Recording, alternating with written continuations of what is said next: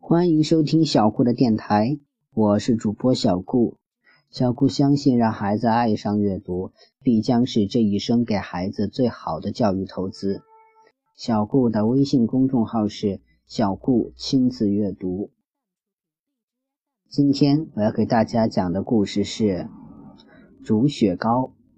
堆完雪人回到家，笨狼搓搓手，想弄点什么好吃的招待朋友们。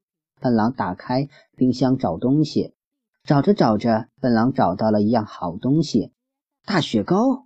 今年夏天天气实在太热了，笨狼就买回了一堆雪糕。当时笨狼刚把雪糕放下，直到洗手间洗了一把手，就怎么也找不到那些大雪糕了。原来笨狼嫌雪糕冰的不够，就把它们放在冰箱的冰冻室里加冻。笨狼的记性不好，一放就忘了，再也没有找到。谁能想到在冬天里还有雪糕吃呢？笨狼决定给朋友们一个惊喜。他笑眯眯地走到大家跟前，对大家说：“你们都把手洗干净，坐到桌边等着，我请大家吃大雪糕。冬天里有大雪糕吃，太棒了！大家赶快洗手，坐在桌子前。”笨狼独自啊在厨房里忙着。雪糕在哪里呢？聪明兔啊，忍不住伸着脑袋朝厨房里张望。出去，出去，一会儿就知道了。笨狼把聪明兔的脑袋推出厨房，还砰的一声把门给关上了。想起雪糕的滋味，淘气猴和胖小猪啊直咽口水。厨房的门终于打开了，笨狼一边得意地唱着歌，一边把四个杯子放在桌子上。每个杯口放着一块小木片，一股甜甜的热气从杯子里冒出来。笨狼热情地招呼大家：“吃吧！”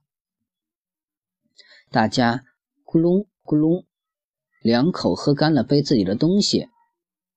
喝完了，大家都看着笨狼，等着他拿雪糕出来。笨狼见朋友们老盯着自己，觉得挺奇怪。你们干嘛总看着我呀？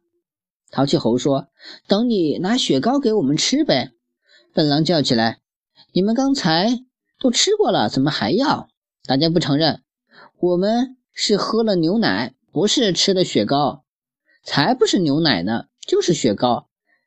你们看这个小木片，不就是雪糕上的吗？